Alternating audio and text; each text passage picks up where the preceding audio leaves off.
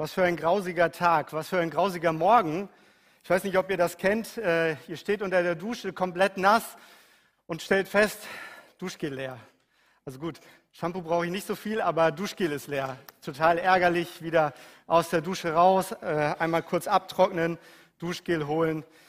Naja, äh, dann zweiter riesengroßer Fauxpas, Kaffee. Wir haben so einen Kaffeevollautomaten und ich habe das Gefühl, das trifft immer mich. Wassertank leer. Ja, Wassertank auffüllen. Dann geht's. Bohnen leer. Ah, dann füllen wir die Bohnen auf und äh, dann kommt die Satzschublade, also wo der, wo der Rest dann drin ist. Das muss dann auch noch geleert werden. Ich weiß nicht, ich habe mir heute Morgen so ein bisschen Gedanken gemacht. Wir sind heute mit zwei Autos hier. Ist oft so, wenn ich predige, dass ich ein bisschen früher dann da bin. Ich habe mir mal ausgerechnet, dass wir nur für die Fahrt hierhin 5 Euro bezahlen. 5 Euro an Spritkosten für die Fahrt zum Gottesdienst. Das ist ja schon richtiger Luxus, zur Kirche gehen zu dürfen.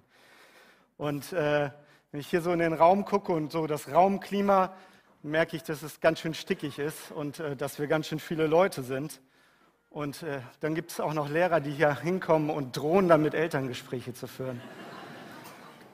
Ich weiß nicht. Ich weiß nicht, für, wie für euch Sonntage sind. Für mich sind sie prinzipiell immer traurig, weil sie der letzte Tag des Wochenendes sind und ich muss daran denken, dass ich morgen wieder arbeiten muss. Aber wir leben in einer schrecklichen Zeit. Wir leben in einer schlimmen Zeit. Hat jemand von euch noch Mehl oder Öl zu Hause? Habt ihr noch was? Ja, ja, so ein paar. Richtiger Luxus. Ich war letztens in dem Discounter meines Vertrauens und äh, stehe vor dem Regal und es ist komplett leer. Ich war so sauer, da konnten mich auch die anderen 2170 Sortimentsartikel nicht darüber hinwegtrösten, weil ich wollte jetzt in dem Moment Mehl haben. Und ich wollte mich erst beim Filialleiter beschweren darüber, dass ich kein Mehl bekomme. Und dann habe ich gedacht, nein, eigentlich müsste ich mich bei Olaf Scholz beschweren. Also der müsste ja als Bundeskanzler dafür zuständig sein, dass ich irgendwie Mehl in meinen Schrank bekomme. Ich meine, wofür haben wir den gewählt oder beziehungsweise wofür ist er Bundeskanzler geworden, so sagen wir es mal so. Und ich denke, das ist ja auch irgendwie ein Grundrecht von uns, von uns Deutschen. Wir sollten doch Mehl in unserem Schrank haben dürfen. Das steht, glaube ich, auch in der Verfassung. Also ich bin mir nicht ganz sicher. Aber ich glaube, irgendwie sowas in der Richtung muss in der Verfassung stehen. Mehl ist ein Grundrecht jedes, jedes Deutschen. Aber ich könnte den ganzen Tag so weitermachen, aber ich merke tatsächlich, dass die Zeit auch ein bisschen knapp wird und naja, wie ist das mit uns Predigern? Wir werden immer am Schluss mit der Zeit beschnitten. Ne? Also so, schönes Programm, alle nehmen sich Zeit und am Ende muss der Prediger irgendwie das aufholen, was, was die anderen irgendwie nicht hingekriegt haben. Deswegen, ich will jetzt nicht so lange quatschen und fange jetzt mal an. Fangen mal an mit unserer Predigt. Ich habe heute zum Muttertag einen spannenden Text aus 1. Thessalonicher 5 mitgebracht. Und weil ich ungern das Ganze aus dem Zusammenhang reißen möchte, gebe ich euch ein bisschen Kontext. So, jetzt habe ich meinen Presenter auch hier. Da ist er. Genau, gebe ich euch ein bisschen Kontext. Kurze Warnung vorweg. Die Anwendung der Bibelstelle kann zu einer lebensverändernden Haltung führen. Nochmal die Warnung, die Anwendung der Bibelstelle kann zu einer lebensverändernden Haltung führen. Ist aber prinzipiell immer bei der Bibel so, also macht euch keine Gedanken. Also äh, ist jeden Sonntag so. So, der Brief an die Christen in der alten, alten griechischen Stadt äh, Thessaloniki wurde von Paulus geschrieben und war wahrscheinlich einer seiner ersten Briefe. Paulus äh, ist gerade aus äh, Thessaloniki gegangen und äh, wo er da war und den Leuten von dem Evangelium erzählt haben, haben sich viele Griechen und Juden für Gott entschieden, haben sich viele Juden und Christen bekehrt. Und so hat sich da die erste christliche Gemeinde gegründet. Das fanden die Römer und besonders der römische Imperator äh, Caesar fanden das nicht so witzig. Also ich glaube, ihm ging es darum, dass, äh, dass äh, die Christen Jesus den König nannten und er sich dadurch wahrscheinlich so ein bisschen minderwertig gefühlt hat. Was hat er also gemacht? Was macht ein, Minder, ein Imperator mit Minderwertigkeitskomplexen? Er verfolgt die, die ihm nicht, nicht gehorchen. Und das hat er tatsächlich auch mit den Christen gemacht. Er hat sie so stark verfolgt, dass Silas und Paulus tatsächlich flüchten mussten. Aber um den Kontakt weiter aufrechtzuerhalten, hat Paulus diesen Brief geschrieben. Und in den ersten fünf Kapiteln schreibt Paulus oder warnt Paulus die ähm, Thessalonicher davor, dass sie sich bereit machen sollen auf die Wiederkunft von Jesus Christus. Und er macht ihnen Mut, sich gegenseitig im Glauben zu stärken. Anschließend hebt Paulus nochmal hervor, wie wichtig es ist für die Gemeinde, die Gemeindeleiter für ihre Mühen, Achtung und Liebe entgegenzubringen. Ist bei uns ja eine Selbstverständlichkeit, denken wir ja immer dran, dass wir den Gemeindeleitern für ihre Mühen, Achtung und Liebe entgegenbringen. Und dann nochmal der Hinweis von Paulus, sich, äh, dass die Gemeinde sich gegenseitig unterstützt und das mit aller Kraft und aller Liebe tut. Und jetzt unsere drei Verse, um die es geht. Und nochmal der Hinweis oder beziehungsweise die Warnung, die Anwendung kann lebensverändernd sein. Der Predigtext. Ich lese aus der neuen Genfer Übersetzung und es geht um 1. Thessalonicher 5, Vers 16 bis 18. Da steht, freut euch, was immer geschieht, was auch immer geschieht. Lasst euch durch nichts vom Gebet abbringen. Dank Gott in jeder Lage. Das ist es, was er von euch will und was er durch Jesus Christus möglich gemacht hat.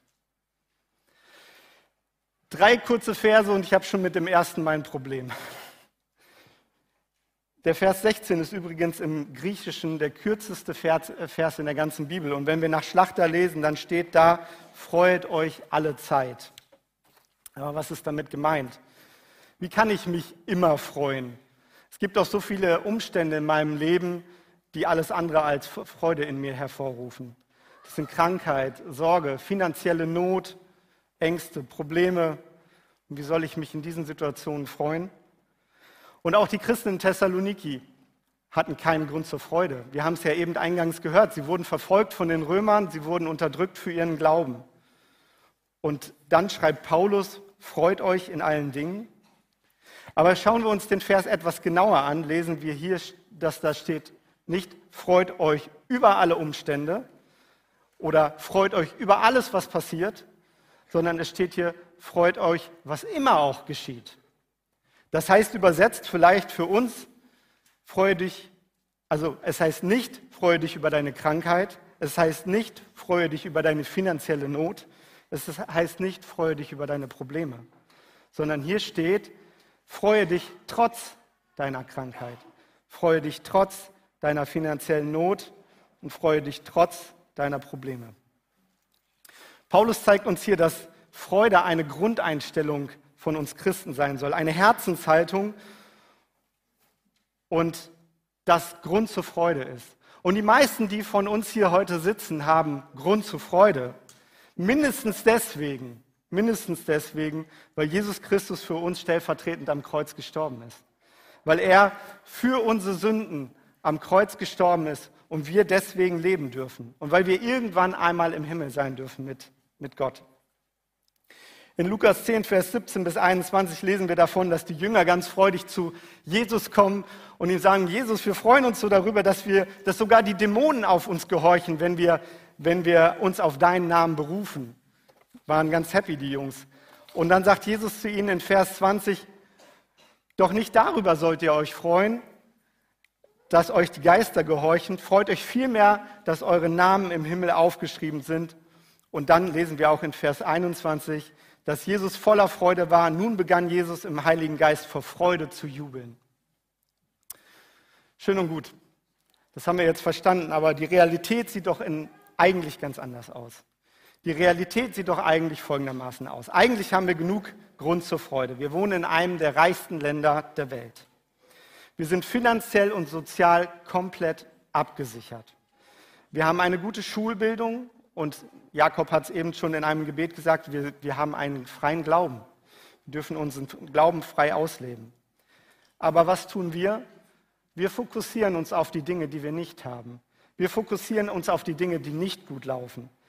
Wir stehen im Supermarkt und ärgern uns darüber, dass wir kein Mehl bekommen, obwohl 2170 andere Artikel da stehen. Wir ärgern uns und fokussieren uns nur auf das Mehl. Wir schauen auf den Nachbarn, der ein viel besseres Auto hat. Wir sind neidisch über die Freunde, die äh, in einen viel besseren Urlaub fahren. Wir sind vielleicht neidisch auf den Kollegen, der ein besseres Gehalt hat oder eine bessere Figur, nicht so einen großen Bauch, mehr Haare, weniger. Geht nicht. Wir jammern über viele banale Sachen und immer wieder. Wetter zu heiß, Wetter zu kalt, Predigt zu lang, Lobpreis zu kurz oder andersrum. Politik, Inflation, oh, wir haben so viele Dinge. Und wir können uns ärgern und jammern über alles. Und da sind wir Deutschen übrigens Weltmeister drin. Im Jammern und Meckern und wir finden immer was. Moin, wie geht's dir? Ach, weiß nicht. Was ist denn los? Ja, alles. Ja, was macht man damit? So sind wir. Wir schauen oft nur auf die Dinge, die wir nicht haben und lassen außer Acht, was wir haben. Wir haben einen verschobenen Fokus und merken nicht, dass wir dadurch Freude verlieren. Vor einigen Jahren hatten wir, hatten Freunde von uns äh, eine Situation im Leben, die nicht gut lief. Und jedes Mal, als wir uns trafen, redeten wir über diese Situation. Und Steffi und ich merkten, dass unsere Gespräche mit diesen Freunden von Mal zu Mal negativer wurden. Von Mal zu Mal drehte sich alles nur noch darum. Und wir merkten sogar, dass ihre Lebenseinstellung sich total verdunkelte. Es war nichts mehr schön im Leben, in ihrem, in ihrem Leben. Sie haben nichts mehr Schönes gesehen. Und wir haben sogar gemerkt, dass das was mit uns gemacht hat, wenn, wenn wir abends die Tür zugemacht haben und wir haben gemerkt, boah, ist das dunkel, dunkel im Herz geworden.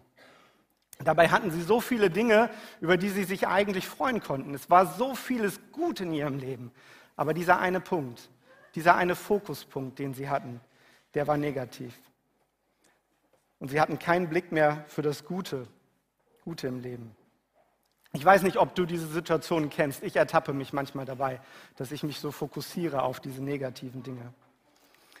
Ich habe euch mal ein Bild mitgebracht. Ich finde es wunderschön. Ich liebe diesen VW Käfer. Ich liebe überhaupt das Auto. Das ist Wahnsinn. Das ist wunderschön. Und ich kann mir das Bild stundenlang angucken. Ich finde das Gemäuer wahnsinnig schön und das Auto ist toll und überhaupt die Perspektive. Alex ist ganz gut geworden, oder? Was würdest du sagen? Ja. Habe ich nicht selber gemacht. Habe ich, hab ich aus dem Internet. Und wir gucken so auf dieses Leben, aber oft ist es so, dass wir dann fokussieren und dann Dinge sehen, die vielleicht nicht so ideal sind. Und ich habe mir dieses Bild angeguckt und habe gesehen, oh, was ist da denn passiert? Da ist so ein riesen Mülleimer da. Hätte man das nicht wegmachen können? Hätte man das nicht wegretuschieren können? Photoshop macht es möglich, aber was ist denn? Und ich gucke diesen Müll und irgendwie ist das Bild jetzt doch nicht mehr so schön. Das, den Mülleimer, den hätte man da doch jetzt wirklich wegräumen können. Und so ist das, glaube ich, in unserem Leben. Wir haben, wir haben so viel, wir haben so viel Gutes. Wir so viel Gutes, wofür wir danken können. Und dann gibt es diesen einen negativen Punkt. Und wir fokussieren uns darauf. Und wir sehen nur noch das. Was ist, wenn der Fokus mal komplett verschoben ist? Wenn der Fokus mal komplett verschoben ist, dann kann nur einer helfen, und zwar der Schöpfer. Er weiß, wie wir als Geschöpfe ticken. Und deswegen lesen wir einen Vers weiter in Vers 17. Lasst euch durch nichts vom Gebet abbringen. Lasst euch durch nichts vom Gebet abbringen. Das Gebet ist wie eine ständige Ausrichtung, eine ständige Neujustierung meiner Herzenshaltung. Und das ist die wichtigste Verbindung zu unserem Schöpfer, die wir haben können. Ich glaube, wir sind manchmal wie so ein technisches Gerät, das irgendwie Messwerte hat. Und wenn ich dieses Gerät nicht ständig neu justiere und nicht ständig regelmäßig neu ausjustiere, dann kriege ich falsche Messwerte. Und ich glaube, so ist das auch mit dem Thema Dankbarkeit. Wenn ich nicht ständig in der Verbindung zu meinem Schöpfer bin und ich mich ständig neu justiere mit ihm, dann kommen falsche Messwerte raus. Und dann denke ich, dass mein Leben schlecht ist, obwohl es vielleicht sehr gut ist. In Philippa 4, Vers 6 lesen wir, macht euch um nichts Sorgen, wendet euch vielmehr in jeder Lage mit Bitten und Flehen voll Dankbarkeit an Gott und bringt eure Anliegen vor ihn. Wenn sich dein Fokus also wieder mal verschoben hat im Leben, dann brauchst du dich nicht sorgen. Dann kannst du mit Bitten und Flehen dich an Gott wenden und mit Dankbarkeit und er wird dich neu justieren, wird, du wirst dich neu ausrichten können. In unserem Bibeltext steht nicht, dass wir keine negativen Dinge erleben werden. Das steht da nicht. Es steht nicht, dass dir nichts Schlimmes widerfahren wird. Steht nicht, dass du nicht vor Sorgen und Problemen stehen wirst. Das steht alles nicht in unserem Bibeltext. Aber in unserem Bibeltext steht, dass du mit allem zu Gott kommen kannst. Und wenn du, wie wir es in 1. Thessalonicher 5, Vers 17 lesen, wenn du in ständiger Verbindung mit deinem Schöpfer bist, dann ist auch die Gefahr wesentlich kleiner, dass sich dein Fokus verschiebt. Kommen jetzt zu, zu der richtig spannenden Stelle, und zwar der Vers 18, wo Paulus sagt, Dank Gott in jeder Lage. Das ist es, was er von euch will und was er durch Jesus Christus möglich gemacht hat. Paulus setzt auf den Vers 16 nochmal oben einen drauf. Wir sollen nicht nur fröhlich sein, wir sollen uns nicht nur freuen, wir sollen jetzt auch noch dankbar dafür sein. Aber auch hier nochmal zum Verständnis. Hier steht nicht, dass du für jede Lebenslage, für alles, was dir passiert, dankbar sein sollst, sondern in jeder Lebenslage. Dass du in jeder Lebenslage dankbar sein sollst. Als unsere Kinder klein waren, haben wir ihnen äh, beigebracht, wenn sie was geschenkt bekommen, dass sie Danke sagen sollen. Was sagt man? Na, ihr habt es nicht so gut gelernt, oder? Was sagt man? Danke, genau, richtig. Kennt ihr das auch? Ich weiß nicht, wird das heutzutage noch gemacht? Macht man das noch? Ja. Beim Bäcker das Brötchen bekommen, was sagt man? Und das Kind, danke. Lauter. Danke. Das ist so eine Benimmregel, ne? So, das macht man so. Das, das, das ist so. Was sagt man? Danke. Danke sagt man so. Ich habe mir die Frage gestellt, ob der Vers das damit aussagen will. Ob Paulus uns eine Benimmregel mit an die Hand geben möchte. Ob er uns sagen will, was sagt man? Gott hat dir so viel gegeben. Was sagt man? Danke. Ich glaube tatsächlich nicht. Ich glaube tatsächlich nicht, dass es hier um eine Benimmregel oder gutes Benehmen geht, sondern eher um eine Grundeinstellung, eine Herzenshaltung, die wir haben dürfen und haben sollen. Also der richtige Fokus.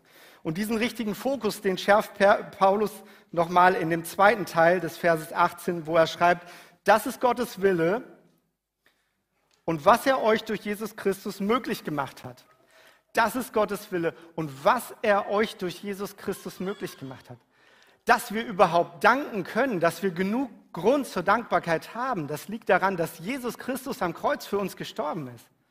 Das ist doch der Grund, warum wir voller Dankbarkeit sein dürfen. Heute feiern wir Muttertag.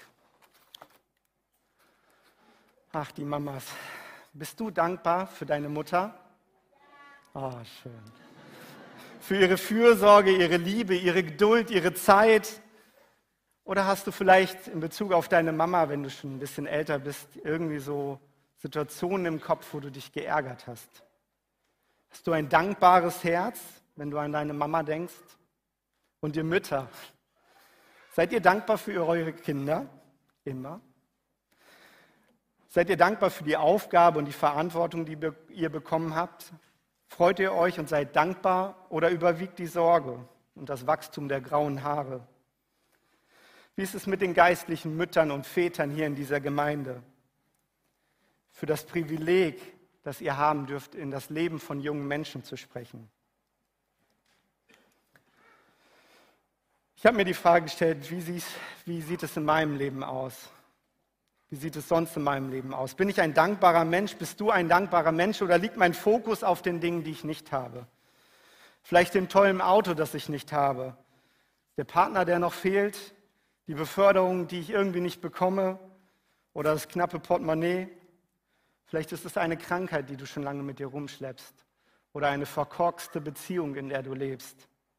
Vielleicht ist es aber auch nur der fehlende, fehlende Sack Mehl, das fehlende Sack Mehl, das dir fehlt in deinem Schrank. Kannst du Gott trotzdem danken in jeder Lage? Kannst du das? Kann ich das? Kann ich Gott danken in jeder Lage? Und mit welcher Haltung mache ich das? Mache ich das so, wie ich es gelernt habe? Was sagt man? Danke.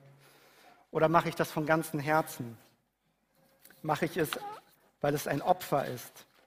Wir lesen in Hebräer 13, Vers 15 und darüber werden wir im Juli noch mal ein bisschen ausführlicher in unserer Themenreihe hören. Durch Jesus nun wollen wir Gott ein immerwährendes Dankopfer bringen. Wir wollen ihn preisen und uns zu seinem Namen bekennen. Ein Dankopfer. Was bedeutet das? Ich glaube, ein Dankopfer ist ein Dank, der ganz bewusst passiert. Keine Benimmregel, kein Danke, weil ich so gelernt habe, keine Floskel, die ich einfach sage, sondern ein ganz ehrliches Dankeschön. Ich weiß nicht, ob du das schon mal gemacht hast. Ich hoffe, dass du jemanden ganz tief in die Augen geguckt hast und mal wirklich Danke gesagt hast. Danke für die guten Dinge, die er dir getan hat. Und wenn du das schon mal getan hast, weißt du, das ist, das ist nicht einfach. Das ist nicht einfach so gesagt, danke, sondern es, es kostet was. Es kostet ein bisschen Überwindung. Es kostet auch, dass du dir Gedanken darum gemacht hast. Und ich glaube, genau das ist hier auch mit Dankopfer gemeint, dass, ich, dass es mich was kostet, wenn ich Gott Danke sage. Ich habe mir die Frage gestellt, warum möchte Gott, dass wir uns bei ihm bedanken? Warum möchte Gott, dass wir Danke sagen? Warum ist das wichtig? Wir lesen ja im Vers 18, das ist es, was er von euch will und was er durch Jesus Christus möglich gemacht hat. Ich glaube, auf der einen Seite ist es Gehorsam, dass wir Gott, natürlich, wenn es hier steht, dass wir Gott auch gehorchen. Aber mittlerweile weiß auch die Wissenschaft, dass in, dem, in Dankbarkeit, dass Dankbarkeit eine wichtige Grundlage ist für uns Menschen. Und das aus zwei wesentlichen Gründen. Menschen, die sich freuen und dankbar sind, sind grundsätzlich zufriedener, führen erfülltere Beziehungen und leiden seltener an Krankheiten wie Depressionen, Sucht und Burnout. Sie sind aber auch eher bereit, Gutes zu tun, jemand anderem Gutes zu tun. Und ich glaube, genauso hat Gott uns geschaffen. Und deswegen sagt er auch hier in der Bibel, dass es so wichtig ist, dass wir dankbar sind weil er weiß, wenn wir eine dankbare Herzenseinstellung haben, dass es uns dann gut geht, dass es uns wesentlich besser geht. Gott hat uns geschaffen, wenn, dann weiß er das und die Wissenschaftler sind jetzt irgendwie vor 20 Jahren erst auf den Trichter gekommen. Gott wusste ganz genau, dass Dankbarkeit ganz wichtig ist für unser Wohlbefinden. Und der zweite Aspekt ist die Beziehung. Wer ein dankbares Herz hat, und dem dankt, von dem alles Gute, äh, alles Gute kommt, der stärkt die Beziehung zu ihm. Wenn ich also weiß, dass Gott, von Gott alles Gute kommt und ich ihm deswegen dankbar bin und das auch ganz bewusst mache, dann stärkt das automatisch meine Beziehung zu meinem himmlischen Schöpfer. Und es verändert meine Herzenshaltung. Versteht ihr? Es ist so wichtig, dankbar zu sein. Und es verändert mein Herz komplett, wenn ich dankbar bin. Ich habe mir die Frage gestellt, um es jetzt mal ein bisschen praktisch zu machen, wie bekomme ich aber ein dankbares Herz? Also wie kriege ich das hin? Wie klappt das? In erster Linie müssen wir uns bewusst machen, dass Dankbarkeit kein, nicht nur ein Gefühl ist, sondern eine bewusste Entscheidung. Ich entscheide mich bewusst dafür, dankbar zu sein. Ich entscheide mich bewusst, den Fokus von der Mülltonne auf das gesamte Bild zu, zu lenken auf all das Gute, was ich bekommen habe. Und das Gute, die Quelle alles Guten ist Gott. Er ist der, der mich versorgt. Und ich habe eine unendlich oder ich sollte eine unendliche Dankbarkeit darüber spüren, was Jesus Christus am Kreuz für mich getan hat. Das überstrahlt alles Negative in meinem Leben. Wenn es dir also schwerfällt, dankbar zu sein, dann habe ich eine kleine Übung für dich. Schreibe dir mal morgens fünf bis zehn Dinge auf, für die du dankbar bist, die jetzt am, am Tag so auf dich warten. Das können unterschiedlichste Dinge sein. Und wenn du eher der Abendmensch bist, dann schreibe am Ende des Tages vielleicht mal fünf bis zehn gute Dinge auf, die dir widerfahren sind. Und wenn du das mal über einige Wochen machst, wirst du merken, wie sich deine Herzenshaltung total verändert. Wie du ein dankbarer Mensch wirst und auch die Beziehung zu deinem himmlischen Vater gestärkt wird. Dann kannst du vielleicht sagen, Herr, ich bin dankbar dafür, dass ich heute Morgen unter einer warmen Dusche stehen konnte. Herr, ich bin dankbar dafür, dass ich heute Morgen einen heißen Kaffee trinken durfte. Herr, ich bin dankbar dafür, dass ich überhaupt kein Mehl brauche, weil ich zum Bäcker gehen konnte und mir da meine Brötchen holen durfte. Herr, ich bin dankbar dafür, dass ich trotz der Spritpreise mit dem Auto hier hinfahren darf und diesen Gottesdienst genießen darf. Herr, ich bin dankbar dafür, dass dieser Saal so voll ist mit so vielen lieben Menschen. Und der Großteil strahlt mich sogar an. Herr, ich bin dankbar dafür, dass du den Sonntag geschaffen hast, weil wir uns hier ausruhen können am Sonntag. Und ich bin dankbar für meine Mama, weil sie mich liebt. Probier das doch mal aus, mal über einige Wochen bewusst Danke zu sagen. Und irgendwann etabliert sich das und du, du hast vielleicht automatisch den Drang zu danken. Und noch eine praktische Sache. Eine, der eine oder andere wird sich gefragt haben, was macht dieser Umschlag hier? Und warum steht da gar nichts drin? Also ist noch nicht ausgefüllt. Vielleicht möchtest du heute mal jemandem Dank, Danke sagen oder beziehungsweise möchtest dich mal bei Gott für jemanden bedanken. Nahe liegt heute die Mama, auf jeden Fall. Das ist eine Möglichkeit. Aber vielleicht ist es auch die Oma oder der Willi oder der andere Willi. Wir haben noch genug Willis. Oder die Olga oder die Lisa oder wer auch immer. Vielleicht möchtest du Gott heute mal Danke sagen. Und dann kann das ungefähr so klingen, wenn du diese Karte heute hier ausfüllst und im besten Fall auch noch abgibst. Danke Gott für Steffi. Danke, dass sie dein Kind ist und dass du sie einzigartig gemacht hast. Danke, dass sie so eine wundervolle Mutter und Ehefrau ist. Danke für ihre einfühlsame und liebevolle Art. Danke, dass wir zusammen lachen und weinen dürfen. Und danke, dass du sie mir an meine Seite gestellt hast. Lasst uns einfach dankbarer sein. Amen.